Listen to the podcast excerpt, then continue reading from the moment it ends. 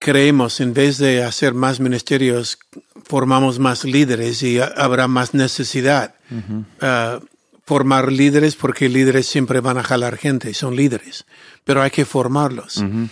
Entonces, dos servicios uh, ayuda a formar líderes, pero también da opción a la que visita, a lo que viene a la iglesia. Hay personas que le encanta el día domingo dormir tarde, comer un desayuno y ir a la iglesia. Hay otras personas que le encanta despertar temprano, ir a la iglesia y después ir a un paseo uh, con la familia. O ir a un restaurante para almorzar juntos. Entonces, dando la opción uh, a personas, si es un solo servicio, es lo que es y de repente no encaja para el amigo que quiere invitar o no encaja lo que mi preferencia es para el día domingo. Exactamente. Pero si hay opciones, la gente tiene opciones. Y más opciones hay, más personas van a alcanzar.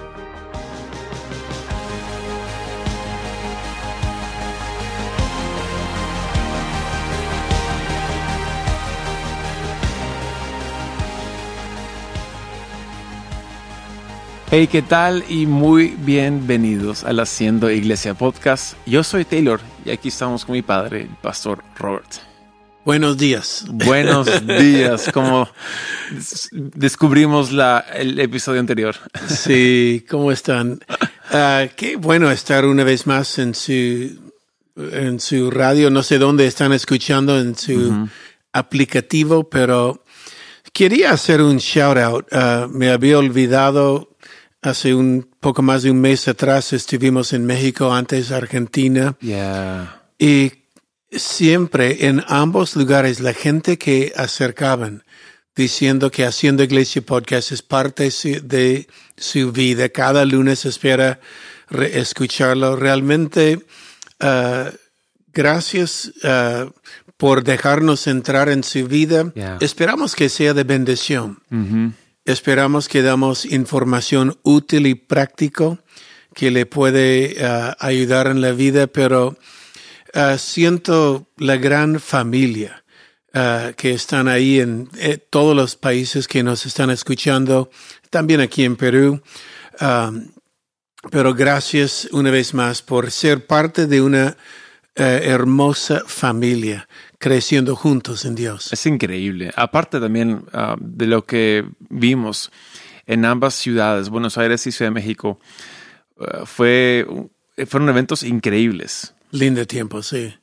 No hemos hablado mucho de esto, pero vamos a volver al siguiente evento. Vale la pena mencionar la sal. Ya. Ah, la conferencia La Sal va a estar aquí en Lima. Uh, el, el 4, 5 y 6 de mayo. Y inscribe rápido porque se va a acabar las entradas muy rápido. Ya, es verdad. muy rápido. Sí, uh, puedes encontrar toda la información en la página web, yeah. uh, conferencialasal.com. Ahí está. Y mira, realmente si, si, el espacio nos queda chico aquí en la sede de Surco que tenemos de, de, en Camino de Vida, entonces vengan, va a estar buenísimo. Yeah, y mira, la sal es la continuación de la iglesia creativa. Sí. Es una conferencia creativa donde el pastor no solo envía tus creativos, tiene que venir sí. uh, con ellos porque estamos hablando del futuro. Uh, en la iglesia muchas cosas. Los oradores va a ser espectaculares. Yeah. Um, están buenos. No, va a ser una buena, buena conferencia. Entonces, nos vemos en Lima. Ya, conferencia creativa para líderes y creativos. Ya, y siguiendo eh, la extra sí. de la iglesia creativa. El libro, sí. Uh, vamos ahora a tocar un tema uh -huh.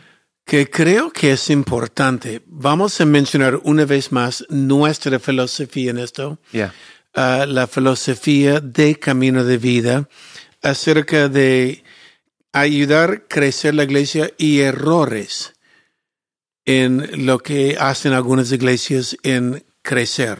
Sí, er porque no crecen, errores que cometen. Sí, hay, hay varias veces sin saberlo cometemos errores queriendo crecer. Y eh, yo recuerdo una, una frase que dijo ah, el pastor Lane Strands, que es uno de los pastores asociados ejecutivos de Church of the Highlands. Ah, él dijo, nunca abran una sede para crecer. Más bien, abran una sede porque están creciendo. Y esa frase me sacudió. Este es un directriz tan sencillo que vale la pena eh, hablarlo lento y una vez más escucharlo.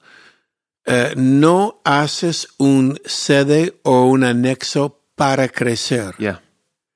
Haga un sede. En algunas iglesias prefieren una iglesia hija, un anexo. Un campus. Un campus. Eh, pero no abres para crecer, ábrela porque está creciendo. Sí. Explica. Digamos, alguien tiene una iglesia y les va bien, tienen, han crecido, tienen un servicio y está lleno el servicio. Está repleto. Tiene un auditorio donde entran, digamos, 500 personas y van bien, están a otro nivel. Ven que otras iglesias han abierto campuses o sedes y dicen, ¿sabes qué? También nos falta una. Y dicen, ya, abramos. Pero a veces no tomamos en cuenta los costos de abrir, de abrir, una sede. Una sede cuesta un montón. hay equipos de sonido, hay luces, hay pantallas, hay todo tipo de instrumentos, hay sillas, hay, en algunos casos aire acondicionado. El esfuerzo humano. El esfuerzo. Voluntarios, equipos. Alquiler de, espacio. Quizás quieren comprar el espacio. Los costos se van alzando rapidísimo. Y, la idea es, ¿por qué tienes que abrir una sede cuando simplemente puedes abrir un servicio? Ah, el, el precio, el costo de abrir un servicio más, literalmente es cero costo financiero. Aún si es un lugar alquilado, digamos que alguien se encuentra en los cines y tiene una iglesia en el cine, abrir otra reunión en el cine no cuesta más. El alquiler es el mismo, es el mismo bloque. Pero abrir una sede extra cuesta mucho. Ahora diría, muchos dicen, no, pero qué flojera abrir otro servicio, es mucho esfuerzo para los voluntarios como tú mencionas, es más esfuerzo abrir una sede que abrir otro servicio. Mm. Entonces creo que uno de los errores más grandes es quiero, quiero, queremos crecer, entonces abramos, abramos una sede para crecer. Cuando simplemente podemos abrir más servicios para crecer. No, y siempre animamos, uh, creemos y animamos a las iglesias. Uh, debe tener aunque hay pocas personas, mínimo dos servicios. Repetido el mismo. Ah, es decir, dos servicios en la mañana. No hablo de dos mensajes diferentes. Dos servicios, mismo mensaje. Animamos a todas las iglesias. Dicen, pero tengo poca gente. A la primera servicio va pocos, o a la segunda va pocos. Está bien. Lo que está haciendo es dando oportunidad. Sí. A la, la gente que sirve, uh, dando oportunidad de crecimiento. Entonces, habla de esto. Primero, antes de hablar de más sedes. ¿Por ah, qué dos servicios? Sí, hemos determinado de que no habrá, cuando abrimos una sede nueva, siempre va a abrir la nueva sede con mínimo de dos servicios. Y en el mismo bloque. Aunque fuera una planta de una nueva iglesia, dos, dos servicios. Dos servicios, siempre. Y, en el mismo bloque. AM o PM. No un servicio AM y un servicio PM. Porque eso ya arruina el propósito de hacerlo. ¿Y cuál es el propósito? El, primer propósito de múltiples servicios son opciones. Queremos darle a la, a la congregación opciones para asistir más temprano, un poco más tarde, digamos 9 o 11. Y eso es chévere, es importante, opciones son importantes. Pero lo que es más importante aún es, hay más chance para desarrollar el equipo. ¿No? Formar más líderes. Formar más líderes. Y estamos en el negocio de formar más líderes. Estamos en, el negocio de discipular gente a Jesús. Entonces, digamos que en, si tienes un servicio y quieres formar a alguien nuevo que dé el tiempo de ofrendas y, uh, y sube y, y, es un servicio nomás, pero por nervios dice todo lo equivocado, um, no recuerda su verso, ¿no? Y manipula a la gente para dar. Obviamente, después del servicio vas a hablar con esta persona, hey, aquí no manipulamos, ah, este verso no tiene, está fuera de contexto, realmente podría ser mucho mejor. Ahora, mi pregunta es, si es solamente un servicio, ¿cuándo es el siguiente mejor momento para que esta persona tenga otra chance? En, mismo. En el mejor de los casos sería el siguiente domingo, pero porque es ofrenda y tenemos que pagar las luces del edificio Probablemente no lo voy a poner el siguiente domingo, de aquí a un mes. Entonces, sí aprendió, pero su siguiente oportunidad será el siguiente mes. En cambio, si tenemos dos reuniones y es 9 y 11, el primero se equivoca, ¿no? Herejías, todo incorrecto, manipulación. Entre servicio, yo me acerco conmigo, hey, ¿sabes qué? Aquí no manipulamos, aquí no hacemos esto. Ah, simplemente dilo de esta forma y recuerda, usa este verso. ¿Cuándo es el siguiente chance que tiene? En dos horas. Y ya lo he posicionado, ya recuerda. Y ahora ya no acaba en derrota, ahora acaba en victoria. Y lo mismo ocurre con Ujieres, con el equipo de seguridad, con el equipo de niños, con el equipo de alabanzas, incluso el que predica. Yo soy mejor predicador porque predico múltiples predico el mismo mensaje múltiples veces el mismo domingo. He mejorado muchísimo porque tengo más chances de saber cómo mejorar, ¿no? Y creo que subestimamos eso en el, en el esfuerzo de abrir más servicios. Y la idea no es uh, solo formar líderes, lo cual es importante. Um, creemos, en vez de hacer más ministerios, formamos más líderes y habrá más necesidad. Uh, formar líderes porque líderes siempre van a jalar gente, son líderes, pero hay que formarlos. Entonces, dos servicios uh, ayuda a formar líderes, pero también da opción a la que visita, a lo que viene a la iglesia. Hay personas que le encanta el día domingo dormir tarde, comer un desayuno y ir a la iglesia. Hay otras personas que le encanta despertar temprano, ir a la iglesia y después ir a un paseo uh, con la familia. O ir a un restaurante para almorzar juntos. Entonces, dando la opción uh, a personas, si es un solo servicio, es lo que es y de repente no encaja para el amigo que quiere invitar o no encaja lo que mi preferencia es para el día domingo. Exactamente. Pero si hay opciones, la gente tiene opciones. Y más opciones hay, más personas van a alcanzar. Y, es algo que a veces pensamos. No deberíamos, digamos, ¿cuántos servicios es el número máximo para una iglesia el domingo? Las que puedan hacer. Es la respuesta. Hace, un, hace un tiempo atrás, creo que el número máximo que llegamos fue cinco o seis cada domingo. Creo que fue cinco. Y ya fue bien apretado. No, había seis. Había Cuatro en la mañana, dos en la tarde. Ahí está. Entonces hicimos seis. Fue, y fue cansador. Muy cansador. muy cansador. Pero. Pero crecimos. Y no nos costó más dinero. Sí nos costó más esfuerzo. Pero más, era más oportunidad para entrenar a la gente. No, y recuerda, um, es la iglesia es trabajo. Yeah no entra porque quiero deslizar, quiero eh, descansar, hacerlo fácil. No, la iglesia no es fácil, es trabajo. Es trabajo. En lo cual, dos servicios mínimo, cuando hay tres, mejor en la mañana, que tenemos ahora. Sí, ahora tenemos tres en la mañana. Y, entonces, uno de los errores de, de tratar de crecer también es, ok, mira, vamos a tres servicios y tenemos un auditorio con tanta capacidad.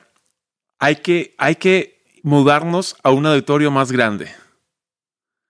Y, vamos, tenemos, digamos, entre los tres servicios tenemos, oh, 200 en cada reunión, tenemos 600. Entonces vayamos a un lugar con 600, porque ya tenemos 600. Bueno, cuando, si, cuando te mudas a un auditorio de 600 y haces un servicio, acabas de eliminar tus opciones de diferentes horarios. Entonces no vendrán los 600 de por sí. Entonces ya has bajado en tu nivel de aforo y también en tu nivel de entrenar gente por repetición. Entonces un error grave es ir, ir a, lugares demasiados grandes. ¿Por qué? Porque digamos, si tu capacidad máxima es 600 y vas a un lugar de 600 en vez de 200, 200, 200, abrir un servicio nuevo en un lugar de 600 es, es más difícil porque se va a sentir más vacío. Y uh, creo que es, yo preferiría maximizar esa etapa de que hicimos seis reuniones el domingo fue terrible. Pero crecimos. Porque crecimos en reuniones, ahí recién abrimos otra sede. Y cuando abrimos otra sede, um, eh, fuimos reduciendo reuniones.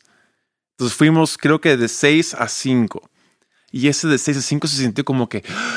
Ah, y en la otra abrimos dos.